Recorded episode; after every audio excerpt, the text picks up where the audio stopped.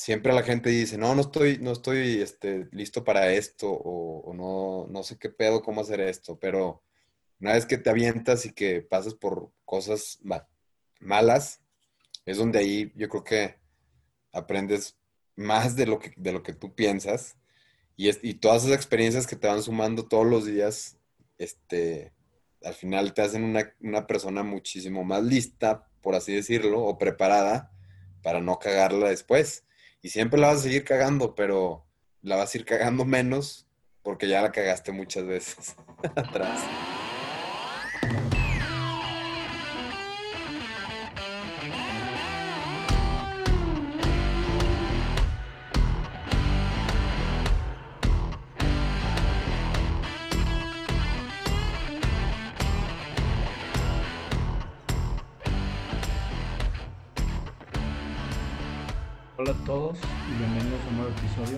Al Incómodo.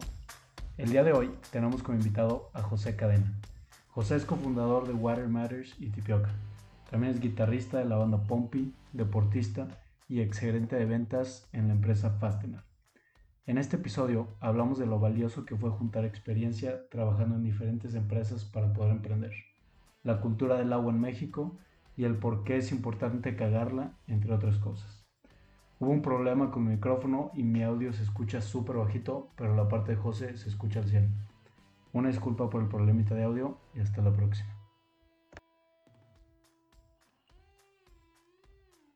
José Cadena, bienvenido a Cómodo Incómodo y muchísimas gracias por regalarme este tiempecito. ¿Cómo estás?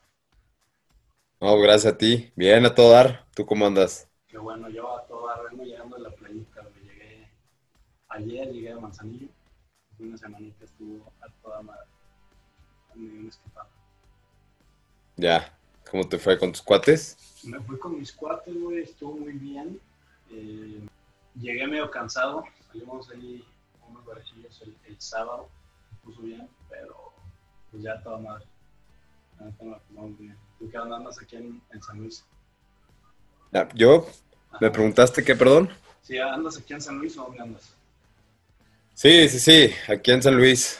Este, la verdad es que me la he pasado aquí toda la cuarentena, con excepción a dos salidillas que tuve ahí de, no de chamba, sino más como para, para salirme un poquillo de, la rutina y, regresar recargado, pero ya. Pero sí, aquí ando, en San Luis.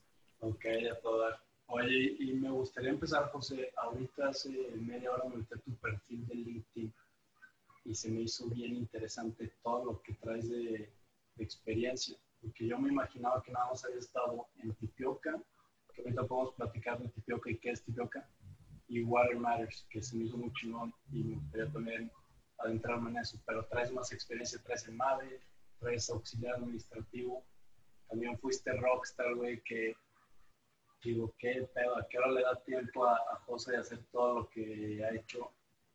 ¿Qué, qué onda con eso? O sea, ¿cómo, cómo yo creo que una persona es valiosa por las experiencias que tiene eh, y claramente tú tienes un chingo de experiencia. No sé si nos puedes empezar platicando qué onda con eso, con toda la experiencia que traes y platicar un poquito de Tipioca y Watermelons. Ya. Sí, pues en realidad, este, digo, Tipioca sí fue, por así decirlo, uno de mis primeras chambas, que fue un proyecto familiar que empezó ya hace más de 11 años. Pero la realidad es que yo desde morrito, yo creo que desde los 15 años, 16, yo empecé a chambear. Este, y yo creo que desde, desde esa edad he tenido chambas así esporádicas, pero este, yo cuando, cuando empiezo todo lo de Tipioca, pues yo era la persona que literal, este, me iba a entrar una llamada. Este, que, atendía, ¿no? Pues, pues, era un negocio familiar que empezó de la nada en la cochera de mi casa, literal. Que después empezó a, formalizar. ¿Sí me escuchas bien? Sí, te escucho a todas. Ok. Este, y yo la verdad es que llega un momento dado en el que, pues ya ves que, que el negocio empieza a tomar forma y a formalizarse. Y yo en ese momento, la verdad es que eh, pues, no tenía la experiencia de, pues, manejar un negocio.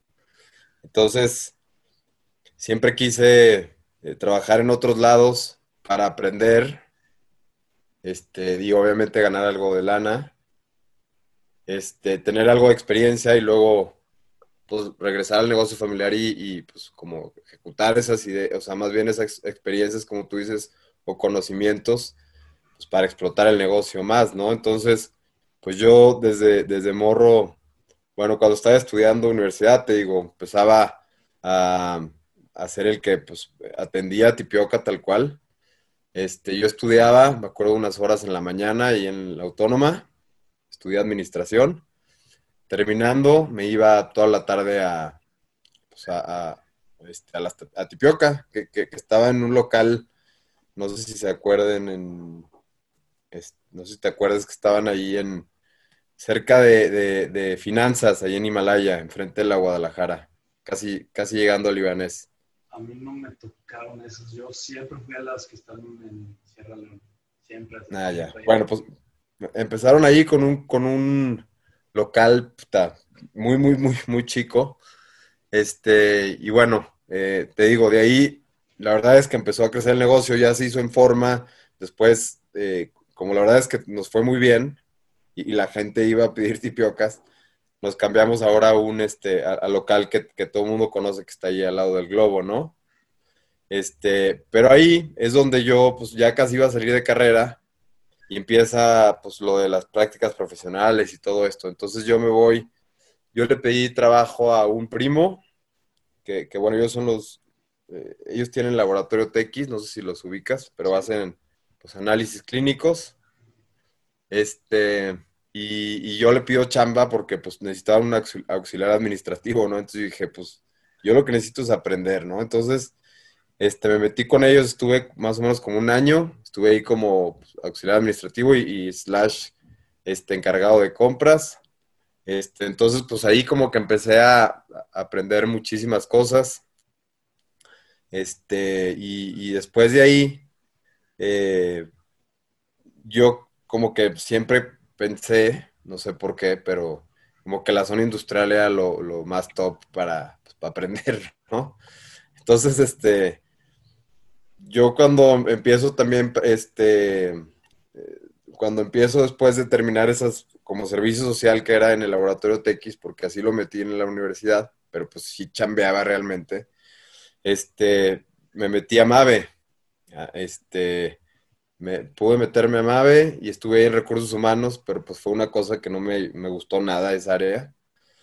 Este, y terminé salir, terminando mis, o sea, terminé mis prácticas y luego busqué chamba en la zona industrial y me metí a una empresa que se llama Fastenal, este, que es venta de insumos industriales, ¿no? Todo lo que necesites para la industria en cuestión de, como tipo ferretería, por así decirlo, pero es, pues, tornillería, es, este, equipo de seguridad, este, herramientas, este, todo eso que necesitas como para, para los trabajadores o para, para este, para producción, yo vendía todo eso, ¿no? Entonces empiezo también a trabajar en esa empresa que es gringa y la verdad es que es una empresa muy fregona porque haces de todo, ¿no? Entonces ahí yo estaba como ventas, pero la verdad es que haces de todo desde pues de llegar con el cliente, cerrar la venta, hacer la factura, pedir el material que te llegue a Estados Unidos, recibirlo literal en el almacén, meterlo, este, administrar todo ese inventario, y administrárselo también al cliente, porque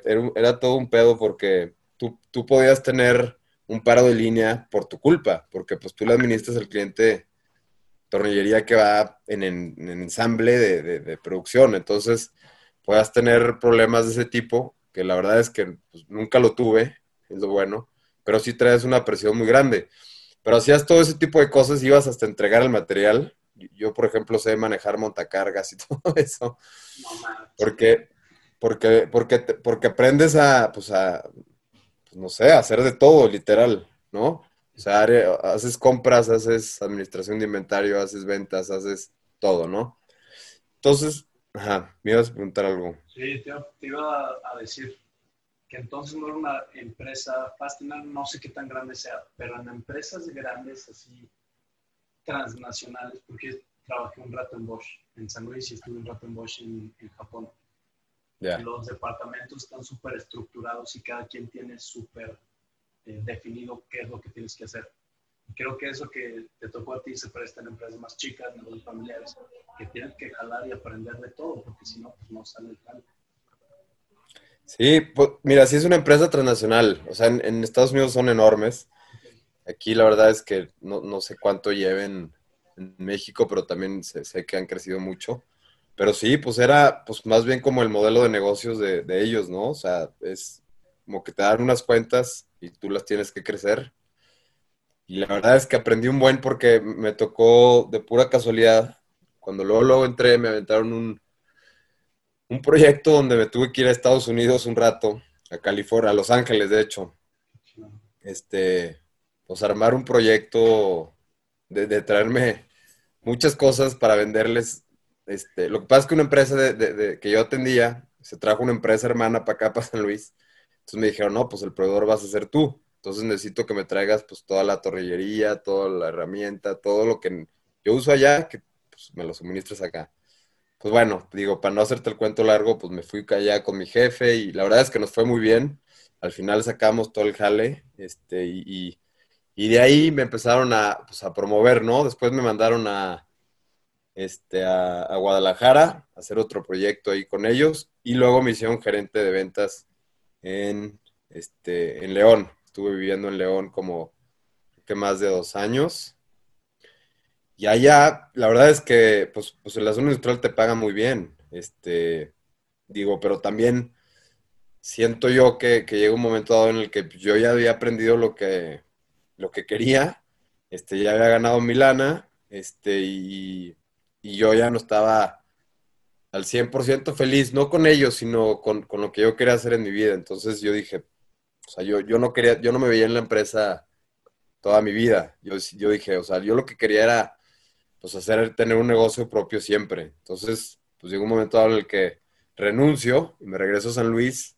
La verdad es que, este, digo, por, por imbécil nunca, nunca ahorré nada, porque me echaba todo en, en viajes o pues comprándote un carro, etcétera, ¿no? Entonces, pues yo en, en ese momento me regreso a San Luis, este, yo tenía planes de regresar a Tipioca, porque había abierto una isla, este, con mi hermano, asociado con mi hermano, en El Dorado, ¿no? Entonces, en ese tránsito en el que yo estaba ya renunciando, yo ya tenía, pues, un negocio aquí con mi hermano, que eran las Tipiocas del Dorado, ¿no? Oye, José, te voy a interrumpir rapidísimo. En, este, en todo este tiempo que estuviste de auxiliar Mave en eh, Fastenal, tú no estabas emprendiendo nada o no le estabas metiendo nada a Tipioca. O sea, lo estaba operando completamente tu hermano o tu familia, no sé quién operaba, y tú estabas tú en tu rollo y metido en lo que estabas. Sí, exacto. Yo estaba en este, en este, todo este tránsito, cuando yo estaba en el laboratorio TX, sí, sí algo sí ayudaba en Tipioca, siempre lo ayudé, eh, pero no al 100%, ¿no? Este, y cuando yo estaba en Mave y cuando yo estaba en Fastenal, sí, me salí completamente de Tipioca y ahí lo, lo, lo operaba totalmente mi hermano, Guillermo, y mi mamá. Por ejemplo, mi mamá, este, administraba el centro, ¿no? Que en ese entonces, pues nada más había dos sucursales. Ok. Este, entonces...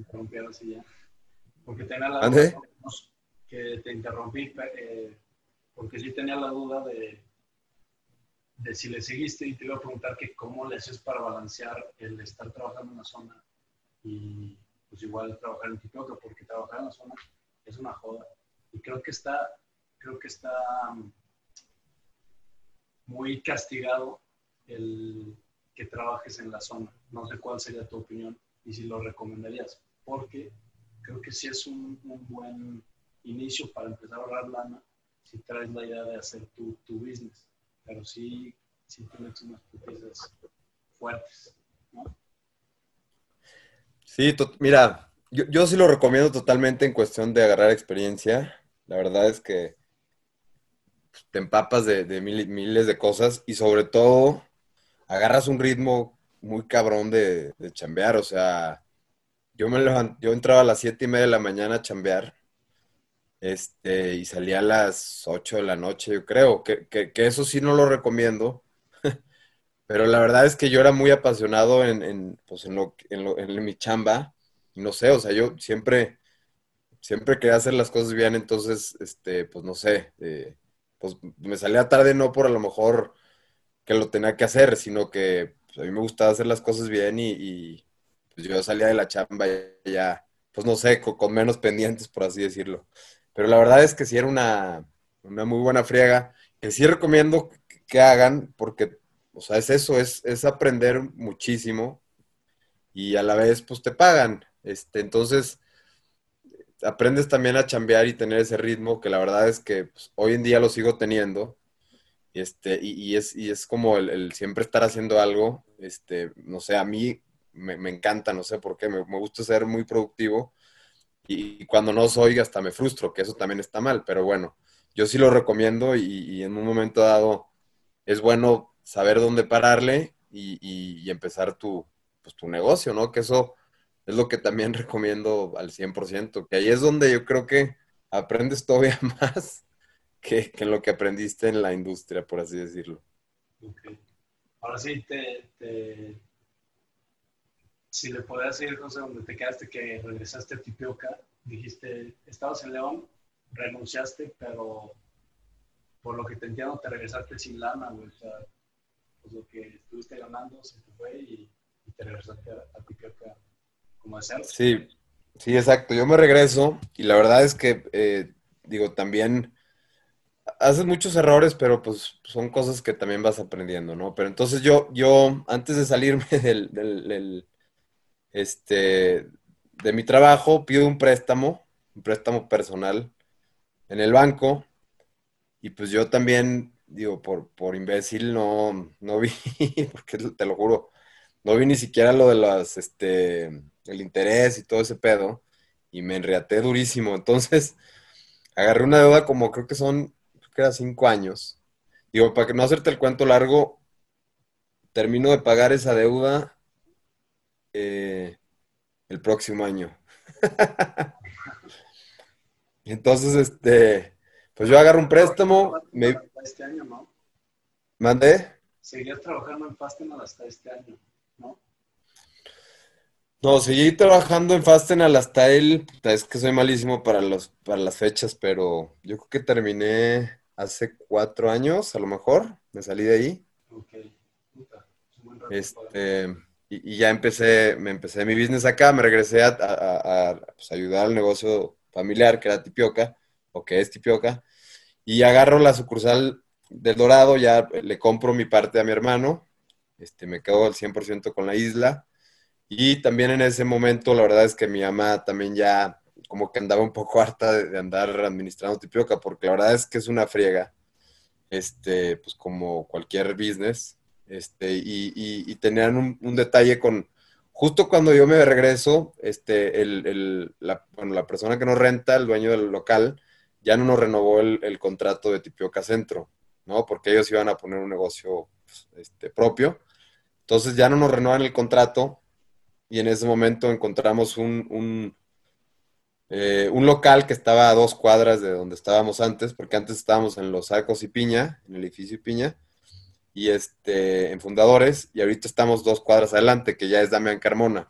Entonces hacemos ese cambio y la verdad es que estuvo muy, muy cañón porque este, yo llegué justo en ese momento y pues yo ya traía algo de lana que, que te digo que había pedido del banco entonces le metí esa lana tanto al, Dorado, le metí lana también a, remodelar el centro al 100%, porque pues empezábamos un local de cero.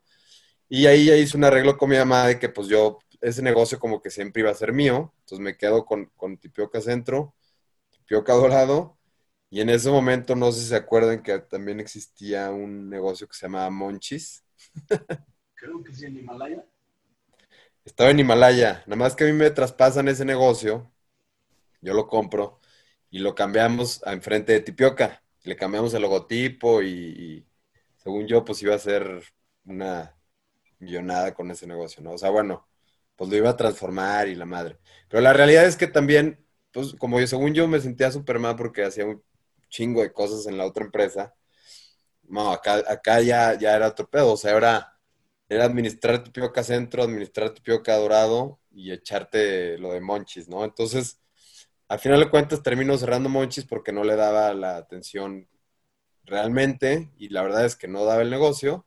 Entonces cierro, este, y digo, pues ahí fue de las primeras como tropiezos que puedes tener que pues sí perdí una muy buena lana, ¿no? Este, entonces, este, ya me dedico yo a Tipioca Centro y Dorado. Y pues la verdad es que el primer día, el primer día, el primer año de, los negocios, la verdad es que no fue nada fácil, porque era mi ingreso al 100%, de tener yo un, pues un sueldo a la zona industrial como gerente de ventas, a regresarme y, empezar a ver estos, estos negocios, la verdad es que no daban eh, lo, que, lo que yo quería. Pero, pues, pues era, la verdad es que ahí sí, sí es donde te, topas con pared y dices, puta, ¿qué hago? O sea, es, pues es la lana que, que le pedí al banco y ya estoy enreatado, pues tengo que trabajarla. Entonces, este, la verdad es que después de cada año me ha ido mejor, cada año me ha ido mejor. Y pues hoy en día sí, hasta ya tuvimos la, oportunidad de abrir con mi hermano una sucursal hasta fuera de San Luis, que es, que es en San Miguel de Allende que por el COVID, la verdad es que este año sí nos ha ido del carajo. Entonces, eh, eh, por el COVID ya cerramos ese sucursal de San Miguel de Allende que duró este un año, casi dos años, ¿no? Pero pues ahorita sí las cosas están cañonas, la renta, ya sabes, como cualquier negocio. Ese sí nos pegó durísimo y decidimos cerrarla. Este, y, y bueno, pues hoy en día pues están bueno, llegamos a tener cinco sucursales, ahorita solo son cuatro porque está cerrada San Miguel, pero está Tipioca Lomas, que ha sido el de que está al lado del globo. Yo administro Dorado y Centro, este, y hay otra eh, que es la, bueno, la, que es una franquicia que ya vendimos como grupo, este, y, la administra una persona externa, se llama Erika. Este, la verdad es que es una excelente socia este, y ella, pues ella tiene la, la primera franquicia de Tipioca, ¿no? Este, aquí en San Luis, que es la que está en Plaza Trendy. Este, y bueno, pues así se han dado las cosas como que medio raras ahí en Tipioca, pero, pero la verdad es que vamos pues, muy bien, o sea, somos de los, yo creo que pocos negocios que, que han sobrevivido todo este, todo este desmadre que, que, sí está muy, muy gacho, o sea, la verdad es que sí, sí, sí vino a, pues no sé, a, hacer un parteaguas de, replantar todos tus, replantear todos tus, tus negocios y, no sé, hacer las cosas diferentes porque si no, pues te hundías, ¿no? Claro. Oye, ¿qué tuvieron que cambiar? Tengo otras dos preguntas de lo que platicaste ahorita, pero ahorita para, para sacar esta, ¿qué tuviste que cambiar en TikTok o qué cambiaron a partir de que empezó el COVID y empezaron a cerrar todo y me imagino que ya no iba gente a, a, a? No, pues son, son muchas cosas, ¿no? Es, es yo creo que, y, mucha gente a lo mejor se puede, este, pues, relacionar con todo este tema, y es, pues, el, o sea, la incertidumbre es, yo creo que lo, peor que puedes tener en todos los aspectos, no solo en tu negocio, o sea, no, sino personalmente, no sé, cuando tienes una incertidumbre es, algo muy, está, o sea, es una, no sé, una como ansiedad y todo este tipo de cosas, la verdad es que es, pues es algo muy, muy, muy gacho, ¿no? Es una sensación muy, muy, muy rara, no sé. Pero lo de la incertidumbre es eso, o sea, es de que llega el coronavirus, todos encerrados. La verdad es que nosotros como grupo, o sea, Tipioca, nunca dejamos de operar, ¿no? Este, la verdad es que nos salvaron las redes, o sea, las plataformas de Uber y Rappi fue lo que nos, hizo sobrevivir, ¿no? O sea, porque la gente estaba encerrada, pero aún así pedía tipioca, ¿no? Este, ¿qué tuvimos que cambiar? O sea, te voy a, digo, platicar una anécdota de, por ejemplo, en Tipioca Centro, pues la, gente empieza a preocuparse también por su salud y decir, oye, pero pues cómo nos, nos o sea, cómo, cómo podemos seguir ahorita trabajando si estamos en plena pandemia y pues, por más que yo les quería pues platicar que pues esto, pues de esto vivo, pues yo pues no podía cerrar, nada más, digo, teníamos ya un protocolo de seguridad, este, yo creo que, eh, o sea, es, no sé, era como trabajar todavía muchísimo más sin tener las ventas que, tú proyectabas, este, y, y, así no lo hemos llevado todos los meses, ¿no?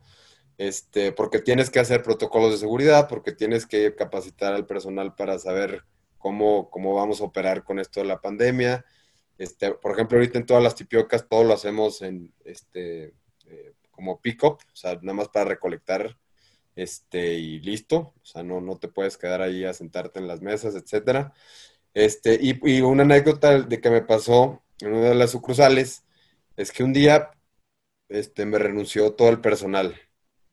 Todo el personal, como dominó, gerente, después este, otra persona, después otra persona, hasta que me dijeron, no, pues ya, o sea, en una semana nos vamos. Porque les daba miedo lo, lo, lo, del, lo del, COVID, ¿no? Y, y, digo, yo también, no sé, soy muy comprensible en ese aspecto porque voy a lo mismo, yo siento que sí tienes que ser empleado antes de empezar tu negocio porque si no, no, no tienes esa empatía de decir, puta, yo, yo, yo soy empleado y sé lo que se siente ser empleado, ¿no? Este, entonces, pues, o sea, son de esos estreses, imagínate decir, puta, o sea, pues conseguir personal, capacitarlo. Este, yo me puse de gerente, obviamente, por, por todo ese, ese tránsito en lo que hacía, conseguí otra gerente, no sé, a lo que voy es que son todos estos cambios que se te vienen de un día para otro, que no tienes contemplado.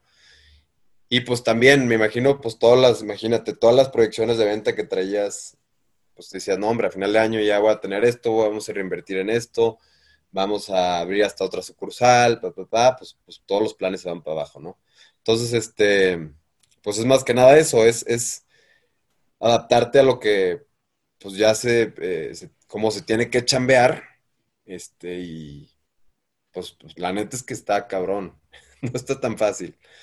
Este, y, todo esto, este, yo creo que pues también te das cuenta eh, pues, del personal que realmente es fiel a ti, que sabe que va a estar ahí en las buenas y en las malas, etcétera. Pero pues sí, pues sí ha sido como que altibajos, porque realmente nosotros hemos podido, te digo, pues sobrevivir realmente este, pero ha habido unas cosas pues muy, muy gachas. Pero nos pasó, por ejemplo, lo del concurso, este, que fue algo muy perrón que nos pasó como empresa. No sé si te acuerdas que, concursamos en, en un, este, bueno, es un concurso que, organizó Business Drive, una empresa en Monterrey, que puso, a ver, pues a los restaurantes se lo está cargando el payaso, este, y negocios como pues, de, de comida. Este, entonces puso una, convocatoria de que iba a regalar 100 mil pesos, este, pues a la empresa que, tuviera más votos, ¿no? Entonces, nosotros desde el principio, la verdad es que no le dábamos ni importancia y, decíamos, puta, pues no, está, está muy perro, pues ganar, ¿no? Íbamos contra puras empresas enormes, bueno, no empresas enormes, pero restaurantes muy, pues muy reconocidos en Monterrey, y dices, puta, pues Monterrey, ¿cuántos este, millones de habitantes tiene en comparación de, San Luis? O sea, pues, pues, y en México también había concursando, Guadalajara.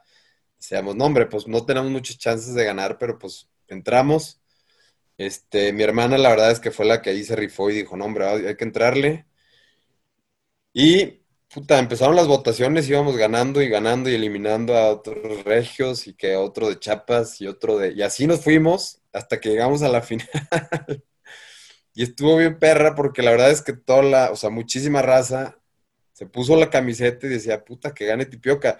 Y eso la verdad es que nos ayudó muchísimo en reactivar mercadotecnia para antojar a la gente que pida Tipioca. Y, al final el apoyo, o sea, estuvo muy chingón. O sea, fue algo que, que yo creo que la pandemia, de las cosas más chingonas con las que me puedo quedar, es ganar ese concurso, porque realmente, pues imagínate, trae la incertidumbre que te está yendo muy mal, estás este, batallando obviamente con ventas, traes unos costos, puta, o sea, que, siguen, no importa cuánto vendas, o sea, pues los costos fijos siempre van a ser los mismos, que tienes que cumplir, este, entonces traes todo este desmadre y sale lo, lo, lo del este, concurso y ves todo el apoyo de la gente, la verdad es que estuvo muy chingón eso. Entonces terminamos ganando y le ganamos a una, que, yo ni me la quería, o sea, era el chef Herrera, que la verdad es que es una persona así, pues famosa, ¿no? Y que al final, o sea, nosotros tuvimos casi 30 mil votos, que digo, o sea, ¿cómo, cómo ¿cómo, cómo le hicimos? No, no, no entiendo. Digo, la verdad es que sí estuvimos pues invitando a la gente. Yo le escribía todos mis contactos de WhatsApp, de Facebook, de Instagram, de todos lados, mis hermanos igual. Y al final se hacía una cadenita de que tú le decías un amigo, el amigo también compartía, tu primo, nuestros primos, también unos que ni siquiera dormían, otros que estaban en Europa pidiéndole a gente que votara. O sea, nos decía también, o sea, que, que, que supimos que hubo votaciones hasta en, creo que Corea, este, no me acuerdo qué, qué, qué parte de Asia, este, ¿qué más? Este, pues Europa, muchísimos lados. Entonces se fue, se, se hizo una, una, cosa muy perrona, este, y son de las cosas que se dice, puta, pues, pues la verdad es que siempre hay que agarrarlo lo más, o sea, la experiencia, como tú dices, lo que ganaste de las cosas culeras que te pasan, ¿no? Entonces, este, pues es algo de las cosas perronas que nos pasó. Este, y pues bueno, de ahí pues, yo creo que también nos ha ayudado mucho como el reestructurar todo y, el, empezar a mejorar muchas cosas este, debido a, pues, a, la pandemia, ¿no? Y empezar a, pues sí, a trabajar de diferente forma. Este, y bueno, pues es, pues es algo también, pues también padre, ¿no? Porque sé que a todo el mundo les ha ido, bueno, a la mayoría de las personas les ha ido muy, muy, muy, muy mal personas que tienen restaurantes y conocidos míos. Este, y, por ejemplo, ahí en el, en, el, Dorado sé que muchas, o sea, yo, tú, tú vas ahorita por el pasillo y ves pues, muchos locales en renta, en la calle igual. Entonces, pues sí es triste, pero pues yo creo que hay que, pues no sé, hay que siempre pues dar el, o sea, lo máximo que puedas para que no cierres. Pero sé que también es difícil para todas las personas que han cerrado y que ha sido imposible para ellos, ¿no? Claro, estuvo muy chingón el, movimiento este que dices de votación por Tipioca. A mí me llegaron, yo no estaba aquí, yo estaba en Japón, y a mí me llegaron varios mensajes de que, güey, voto por Tipioca. O sea, la gente de San Luis neta sí se puso una camiseta bien cabrón, porque es una marca reconocida y la gente la verdad es que le gusta mucho. Y pues así se fueron y qué chingón que ganaron. Eh, creo que es, es, importante y es chido lo que dices, José, de, de la incertidumbre, de este sentimiento de no saber qué pedo, no saber qué va a pasar. Y no solo en tu negocio, en tus relaciones personales, con tu familia, en, tus estudios. Eh, es un feeling muy, muy feo, pero pues creo que es el diferenciador de la gente que sí arma y, la que no. El saber, el no, el no reaccionar, sino el, tener la capacidad de pues analizar las cosas fríamente, siendo objetivos para ver qué chingados vas a hacer y qué es lo que tienes que hacer para, para mantener vivo tu, tu business y, o lo que tengas que hacer, lo que estás, a lo que le estás metiendo. Y me gustaría preguntarte, José, en, en, después de que renunciaste a tu chamba, tu sueldo seguro, de cierta forma, ¿tuviste algún momento que dijiste, güey, la cagué que hice, o sea, qué estoy haciendo con mi vida, como crisis existencial de la cagué, tenía todo esto seguro, ahora pues no tengo nada seguro, güey, es empezar a hacer, si tuviste ese punto y cómo lo hiciste para superar ese pedo, porque creo que a todo, o ya nos pasó, o nos va a pasar, y tenemos que tener la capacidad de no reaccionar, sino sobre esa incertidumbre, pues ser fríos y objetivos y, y darle para adelante. Sí, no, hombre, o sea, pues sí, como tú dices, a todos nos ha pasado el tener una crisis existencial. Sí, a mí me daban durísimo, o sea, yo, yo cuando renuncié y me vine para acá, te digo que los, el primer año, la verdad es que yo creo que chambeé para el banco, o sea, era pues pagar la deuda y, pues ahí salía más o menos para, digo, sí, para pagar mi carro, obviamente, que eran mis, mis gastos fijos, pero pues para los chicles, dos, tres cosillas, o sea, realmente no era algo este, tan padre, o sea, y, en, ese, en ese momento yo decía, puta, es que, pues empiezas a dudar si, si hiciste las cosas bien o no. Entonces, puta, era todas las noches de que no seas mamón, o sea, estoy vendiendo esto y, yo pensé que iba a vender esto, ¿no? Y, las utilidades están muy mal. Entonces decía, puta, ¿qué hago? Cerrar, te digo, cerré después lo de Monchis. Decía, puta, ¿qué estoy haciendo? Y justo en ese momento en el que yo en esos días, te digo, no me iba bien económicamente, este, yo agarro y digo, tengo que hacer algo yo. O sea, yo no estaba, yo la verdad es que no estaba, este, nunca me, me o sea, me arrepentí de renunciar, era algo que quería hacer a huevo, este, y empezar lo mío. Pero ya estando acá, pues vi muchas cosas que dije, puta, no, no está tan, tan fácil tener tus negocios. Este, entonces, en ese momento, pues yo empecé a pensar y a pensar y a pensar en qué proyecto pudiera yo también hacer, pues independiente, ¿no? Algo que ya no existiera como Tipioca, este, y que, y que fuera mío, ¿no? Un proyecto personal, este, y ahí, puta, pues de millones de cosas que se me ocurrían, una de ellas fue Water Matters, ¿no?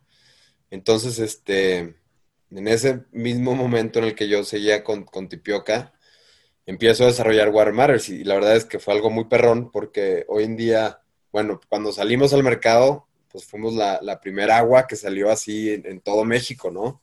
¿Puedes explicar rapidísimo para la gente que no sabe qué, pedo, qué es Water Matters? Rapidísimo, ¿qué es Water Matters? Sí, Water Matters es agua, eh, agua purificada envasada en cartón, ¿no? Así, así lo, siempre lo describo, pero tiene una razón este, muy, muy grande, ¿no? Que es, este, que es importante decirla. A nivel, o sea, México a nivel mundial es el principal consumidor de agua embotellada en plástico, ¿sí? Entonces, e, eso es un dato muy importante que la verdad es que casi nadie sabe. Y pues la idea de Water Matters es tener una alternativa más sustentable, ¿no? Que, que si bien, pues es una, e, es realmente traemos un envase del 75% hecho de fuentes renovables, que es el cartón. Este, y es que eh, por cada árbol que, que se tala por la, para la producción de nuestros envases, se, plantan dos o más a fuerzas, ¿no? Es, un, es, un, es una certificación que tiene que tener nuestro proveedor y eso lo hace algo renovable, ¿no? Este, bueno, 100% reciclable, te conserva mucho mejor el agua, y estamos también, cuando empezamos el proyecto, lo que hicimos eh, fue también ver que hay un problema muy grande en México, donde hay millones de, familias que no tienen acceso a agua potable.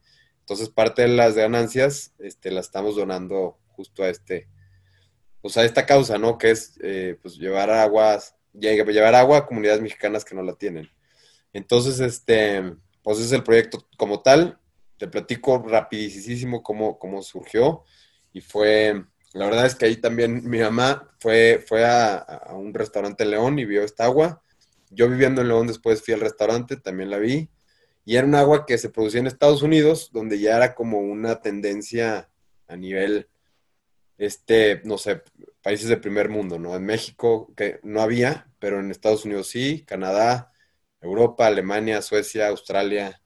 Entonces ya era como una tendencia que empezaba a crecer un poco más y era, pues sí, pues el agua en cartón, ¿no? Que nadie, pues, pues en México decía, pues nadie la conocía. Entonces fue como empecé a, investigar un poco más del tema y, te digo, me empecé a ver estos hard facts de decir, puta, sí hay mucho potencial, porque pues en México se traga agua cañón, pero en plástico, ¿no? Entonces debemos de hacer algo diferente. Me acerqué con un amigo que ahorita es mi socio, este, él es Anuar, Manuel Garay, y él tiene, bueno, desde hace, de toda la vida, su familia se dedica a la distribución, bueno, a producción de agua embotellada y hielo, agua envasada, este, y es Lorman, no sé si, lo ubicas, ¿no? Entonces ellos tienen Lorman, yo le dije a, mi cuate en un jueves, tal cual, así de cuates, le platiqué de la idea, le llevé el envase y le dije, tenemos que hacer esto, o sea, es, es como ya es una tendencia en otros países y en México está de la chingada el tema de, del, pues, del agua envasada en plástico, el consumo más que nada. Entonces, este, pues con él empezamos a picar piedra, fuimos con proveedores, fuimos, eh, investigamos cuánto costaba la máquina para llenar, este, todo, todo, todo el tema y se empezó a hacer. Y como yo la verdad es que en ese momento sí tenía muchas ganas de, de hacer algo ya independiente, pues en dos años armamos el proyecto y, bueno, en marzo del 2018 salió el primer lote de producción de Water Matters. Ya llevamos un poco más de dos años este, y la verdad es que nos ha ido, nos está yendo muy, muy, muy bien y pues lo de la pandemia también nos, nos pegó durísimo, ¿no? Que es, este, pues imagínate, yo tenía, bueno, tenemos clientes que son este, pues, eventos masivos como musicales, este, universidades en la Ciudad de México, este, hoteles, eh, cafeterías, restaurantes, gimnasios. Entonces, todo lo que te estoy platicando es todo lo que cerró. Y que ya llevan cuatro años muertos. Entonces, pues sí, este fue, fue, fue también ahí una picada durísima de, que nosotros traemos ahí un plan de ventas perroncísimo y pues se, fue todo a la fregada, literal. Ahorita ya no estamos, también lo que hicimos fue empezar a, reestructurarnos también como empresa y la verdad es que el, pues hoy en día ya nos ha dado resultados y ya vamos otra vez para arriba, pero pues también ha sido difícil. Claro, sí, no, pues te está dando muy de, de COVID a todos, pero pues estás en dos sectores que le, les pegó bien, cabrón. Y este proyecto de Water Matters se me hace muy chingón, se me hace muy interesante. Eh, estoy leyendo un libro, se llama eh, The Ecology of Commerce, algo así. Okay. El autor lo acaba de empezar, pero el autor dice que pues, un negocio ya no se puede regir bajo las dos palabras de costo y ganancia. ya tienes que ver más allá de chingados, de dónde estás sacando tu producto, cuánto, cuánto desperdicio estás creando en ese proceso de producción y qué estás dándole realmente al, consumidor. Entonces, por eso se me hizo tan, tan interesante el, el Water Matters. Y eso que hacen de darle el, 1% de utilidad a comunidades que no tienen pues, acceso a esa agua se me hace también interesante, pero te quería preguntar, ¿qué es lo que se hace? Porque está, está cabrón todo, todo, toda esta estructura de, agua potable, cómo es que nos llega, dónde se va el, agua que usamos. De hecho, este fin de semana estaba platicando con un cuate que es ingeniero civil y le pregunté, güey, es que no, yo no sé cómo funciona el, sistema de agua. La verdad es que no tengo idea de yo me baño ¿Qué chingados pasa con, esa agua? ¿Dónde se va? ¿Cómo la limpian? ¿Cómo me la regresan? Y realmente es un pedo. Entonces, no sé si, si eh, sabes a detalle qué es lo que se está haciendo en, cómo se le hace para, ayudar a sus comunidades, porque es un pedo. Sí, sí, la verdad es que nosotros habíamos empezado con esa, con esa iniciativa del, del 1%, y la verdad es que también nos dimos cuenta de que no era, no era tan viable hacerlo de esa manera. Y hoy en día estamos donando de otra forma. Este, ya estamos, este, por cada, por cada Warren que se vende tal cual, 10 centavos son para donar a este, a, este proyecto, ¿no? A, esta, a esta causa. Pero el primer año la verdad es que no tuvimos utilidades, por eso también dijimos, no, hombre, pues o sea, ¿cómo, cómo vamos a empezar a ayudar, este, si, si pues, pues, todavía no somos una empresa rentable. Este, hoy en día ya somos una empresa rentable, pero este, quisimos hacer las cosas diferentes porque sí, efectivamente, sí hemos ayudado y hemos donado a, a, ONGs, que es lo más fácil porque, digo, nuestro sueño desde un principio era pues hacer nuestra propia organización y empezar a, este, nosotros empezar a, picar piedra y, hacer las cosas nosotros, ¿no? Pero la verdad es que, pues no, no, digo, si no tienes ventas, pues no tienes utilidades, si no tienes utilidades no vas a donar. Entonces, por esa misma razón, no tenemos ni siquiera tiempo de empezar este, como esta área de, de responsabilidad social en la empresa, porque empezamos la empresa tal cual Anuar y yo. Entonces, este, empezamos a hacer donaciones, pues, este, pequeñas. No sé si son pequeñas para mucha gente, pero, pero bueno, empezamos a hacer este, eh, donaciones a ONGs que se dedican a, por ejemplo, hay una que se llama eh, Somos Agua, está muy padre, véanla, que ellos llevan filtros tal cual este, a comunidades mexicanas. Este, se les instala ese filtro, se les hace una capacitación a las personas. Este, y y bueno, pues nosotros vimos ese proyecto y dijimos, pues, pues, pues, mínimo es algo, ¿no? Este, la verdad es que en un semestre donamos 5 mil pesos, este, pero dijimos, a ver, segundo año tenemos que hacer algo ya, o sea, muchísimo más grande, ¿no? Entonces empezamos a, investigar un poco más de estas ONGs, que para nosotros pues es lo más fácil, ¿no? Ver que realmente hay estas organizaciones que ya se dedican a esto, tienen experiencia, hacen muchos este, eh, proyectos como los, los que platicás de, de pues, recuperar esa agua este, que ya está pues, tratada, por así decirlo, sucia, este, y, y, hacen un chorro de cosas. Entonces platicamos con una organización que se llama este, Cantor Azul. Les platicamos de nuestras, como, eh, pues nosotros, objetivos que traemos como empresa. Y este, la verdad es que lo que vamos a hacer es a final de año, este, decir, a ver, se vendieron tantas unidades, ahí te va este, esta donación, ¿no? Eso es lo que vamos a hacer ya este año. Entonces, así vamos a empezar con, organizaciones que se dedican a este tema este, y empezar a involucrarnos nosotros también como voluntarios para hacer labor y conocer también cómo trabajan, ¿no? Entonces, este, así es como lo estamos haciendo ahorita. Sí, porque la verdad es que te, quitas de mucho, mucha carga de trabajo el estar donando directamente a ONG, sino hacerlo tú, que es, eh, creo que puede llegar a ser menos impacto porque de cada, no sé, cada dólar que tú le das a una ONG, ellos pues tienen que absorber costos administrativos, gente que está trabajando. Entonces, de Exacto. dólar, lo que realmente le llega a la comunidad es, no sé, 20 centavos de dólar, algo así. Depende de, la organización, me imagino. Pero creo que está chido el, la intención y el, empezar a pues, preocuparte por tu, tu gente, por tu país, porque pues si no lo hace el, empresario capitalista, pues... Sí, y, también es justo este el por qué el, agua es un negociazo, ¿no? Justamente porque no hay un, pues no hay una legislación, por así decirlo, o, algún programa donde pues el gobierno te, diga, sí, pues de, de, aquí en cinco años ya todo México va a tener este, acceso a agua potable, ¿no? Este, creo que estamos lejos de eso. Y la verdad es que por eso en México y bueno, en, la mayoría de, los países, pues el agua es un negociazo, ¿no? Este, cuando debería de ser gratuita.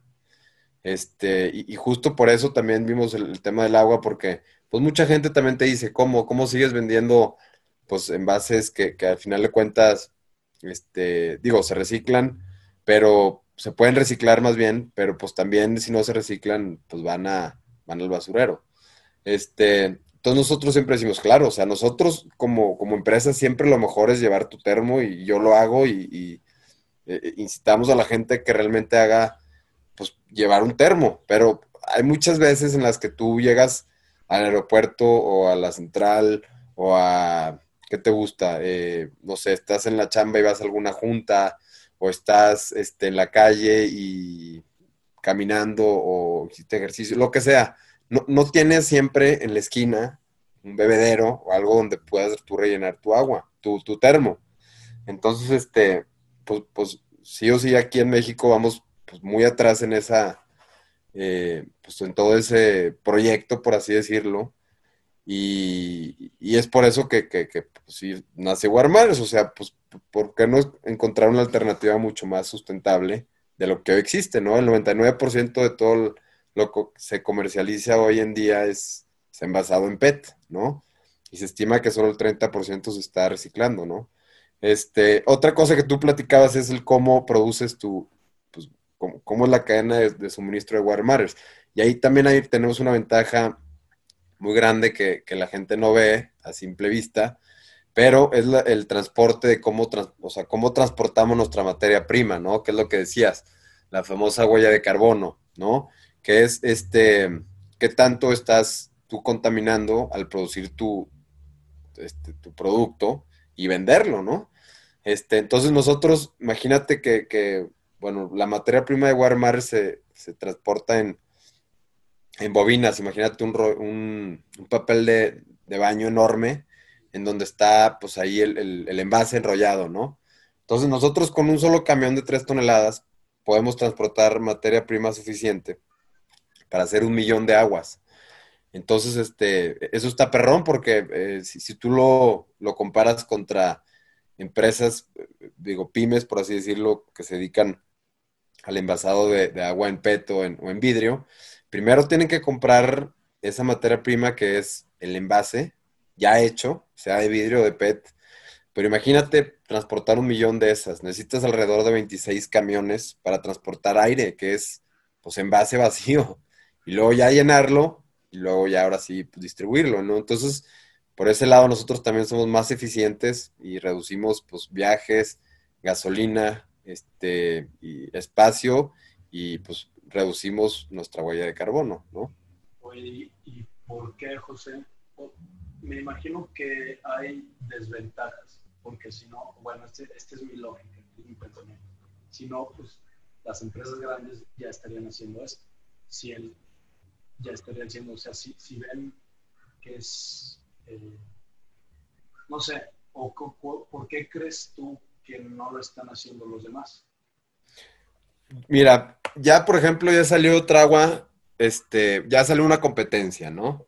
Este, entonces ya, ya como que están volteando a ver, este, que sí, pues es, es, vaya, es mejor hacerlo de esta forma. Pero tu pregunta de por qué no lo hacen grandes empresas, yo creo que, y es una teoría que yo tengo, no estoy diciendo que así es, pero pues imagínate, eh, empresas como Ciel, que son de Coca-Cola, este, Eh, que es de, Pepsi, este, Danone tiene eh, Bonafont. Y bueno, eh, todas estas que son las más grandes, ¿no? Pues ya tienen toda una infraestructura de, pues que tienen envasadoras, pues yo creo que por todo México, y todas envasan en PET, ¿no? y la verdad es que también no te digo que no, eh, Coca-Cola y Pepsi sé que le han aportado muchísimo y apostado muchísimo al reciclaje del PET. Entonces ya tienen una infraestructura enorme enfocada al PET que muy difícilmente van a decir, ni madres, ya vamos a cambiar ahora todos a, a.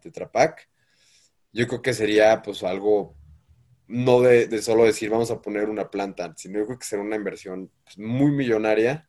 Este, y siento que en algún momento lo pudieran hacer, pero pues primero, yo creo que mi teoría es decir, o sea, pensar que, primero lo haga alguien más y que pruebe que es un negocio y ahora sí nos aventamos nosotros, ¿no? Este, lo que sí he visto es que ellos ya están haciendo alternativas de envasar en lata, o sea, ya puedes este, ver este, aguas en lata y mucho también en vidrio, ¿no? Este, entonces, pues sí, sí, sí están empezando a, ver otras alternativas, pero siento que yo esa es la razón principal, ¿no? Ok.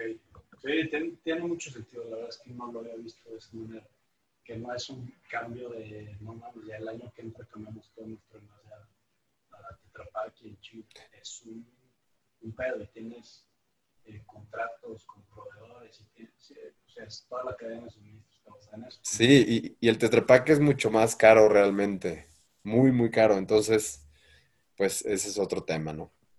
Claro, sí, me, hace mucho sentido. Oye, José, para, para preguntar, ya llevamos una horita, una platiquita. Para terminar, me gustaría hacerte cuatro preguntitas, de formato, te hago la pregunta y tú te extiendes lo que quieras. La primera pregunta es, ¿cuál es, si tienes rutina, o cuáles son cosas que tienes que hacer a huevo todos los días, sí o sí. Meditar, ejercicio, leer, no sé. Ok. Sí, o sea, primero empiezo con ejercicio, eso sí, siempre, de lunes a viernes mínimo. Este, yo creo que eso sí está muy cabrón en cuestión de que te ayuda a, empezar tu día bien. Bueno, yo lo hago en las mañanas, pero pues digo, hay gente que lo hace en las tardes. Pero el ejercicio sí es algo pues sí, o sea, que, si no lo haces, yo creo que tu día es muy diferente. Pero bueno, este ejercicio y meditar también. Este, hoy sí medité, la verdad es que no lo hago todos los días, pero trato de hacerlo todos los días.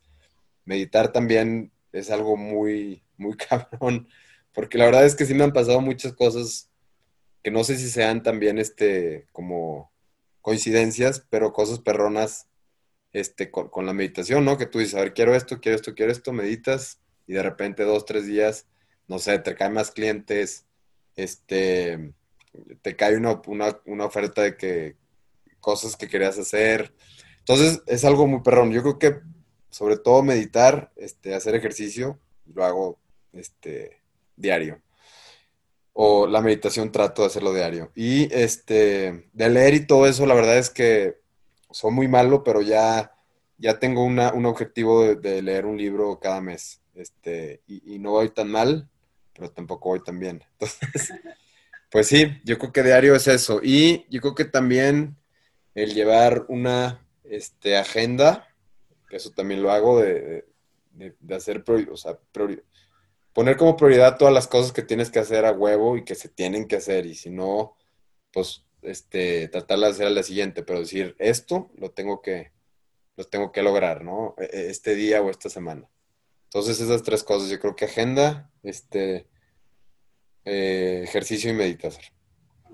Lo de la agenda eres el primero que me dice de, la gente, creo, de, los, de la gente con la que he platicado y creo que sí es eh, un parote porque muchas veces pues te la pasas trabajando en merma, en cosas que no te están generando nada, que nada más te consumen tiempo y por, no sé, como por hacerte el güey y sentir que estás haciendo algo, le das a eso, pero no a las cosas que a huevo se, se tienen que hacer y que sí te van a aportar algo.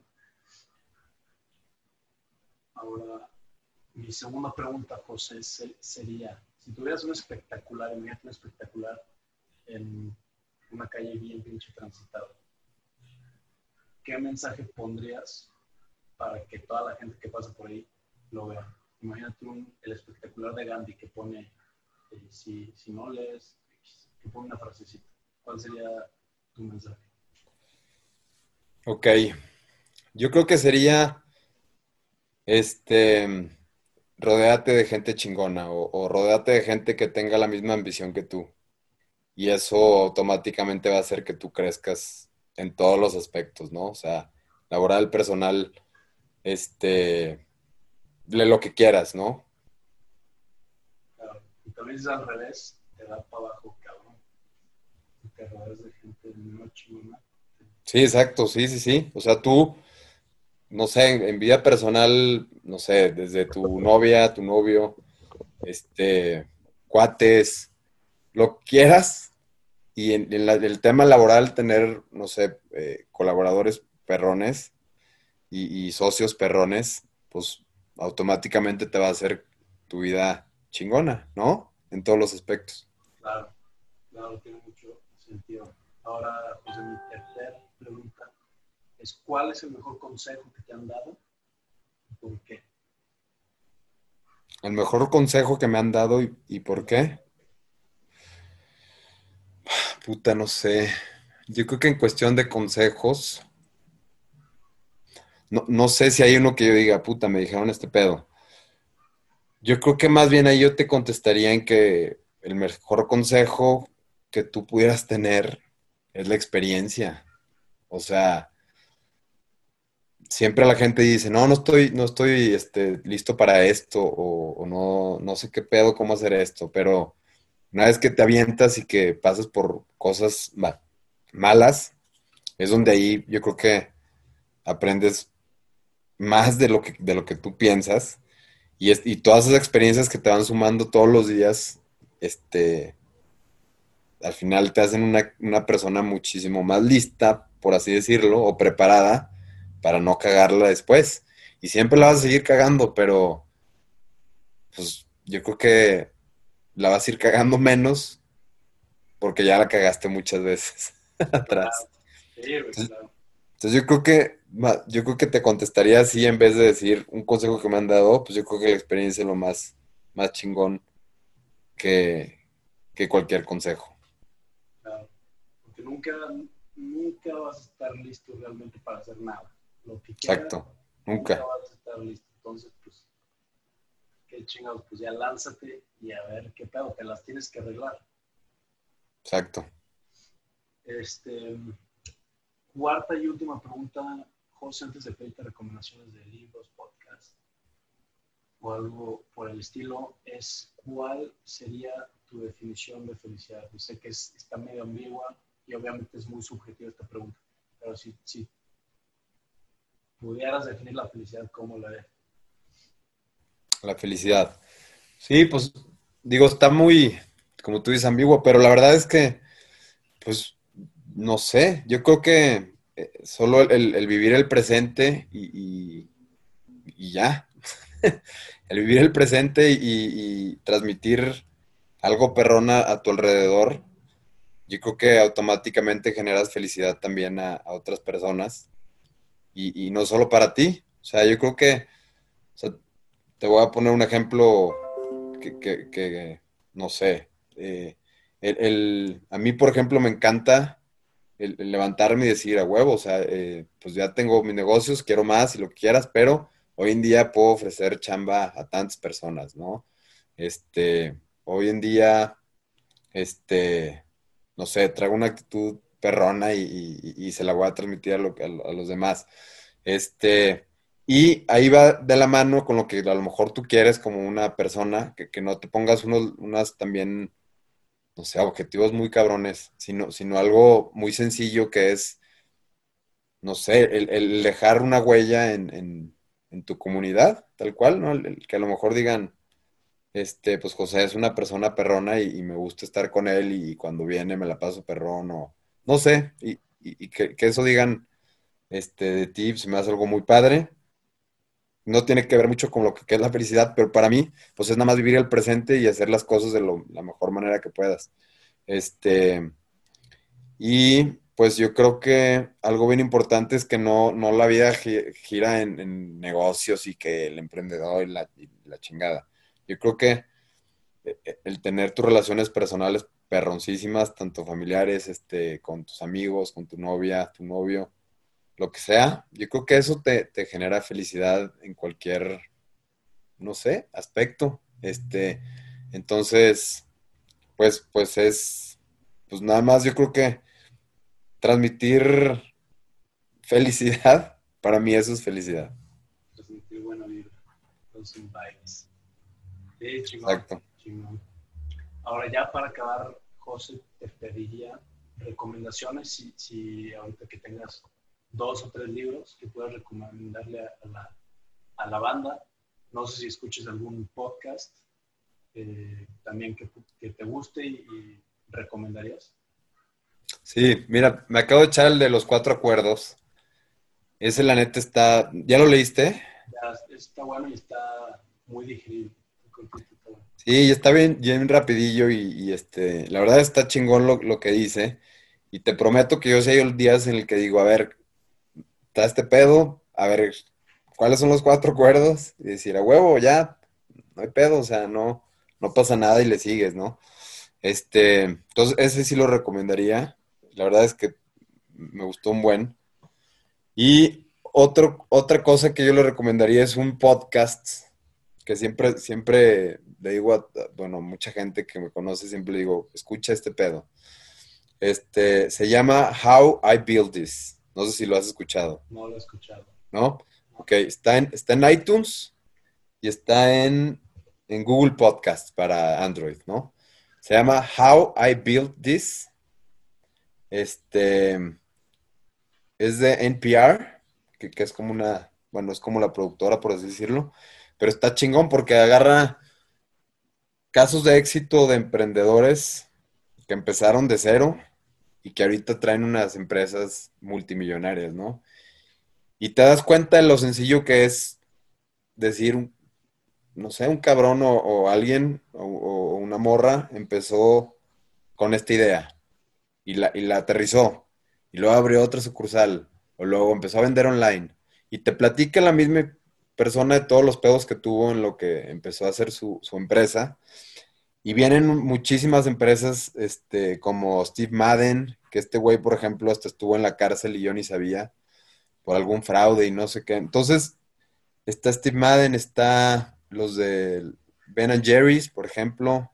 Está. Hay, hay, un sinfín de, empresas que ya están muy bien posicionadas y, hablan, y hablan con la persona y tú dices, puta, o sea, es una persona normal. O sea, todo el mundo empieza desde cero y eso es lo chingón. O sea, que, que que obviamente no se hicieron millonarios de un día para otro, pero pues eran unas personas normales con una idea que, después se hizo millonaria, ¿no? Que eso es lo, chingón, que, pues yo, a mí me encantaría pues después yo ir y que me pregunten en How I Build This, cómo, cómo fue Warmatters o Tipioca, ¿no? Y sí, y, tiene, me lo voy a echar, le voy a dar un, un, vistazo. Ya lo que dices, creo que tiene, es muy cierto, porque te, cuando piensas en alguien exitoso, te imaginas que sí nació, güey. Que dicen Mark Zuckerberg, piensas que ese güey nació con habilidad de programar cabrón y nació siendo millonario y no. Si piensas en un atleta, piensas en Cristiano Ronaldo, piensas que ese güey nació mamadísimo y corriendo 10 segundos, 100 metros y no. O sea, Claro. es gente normal.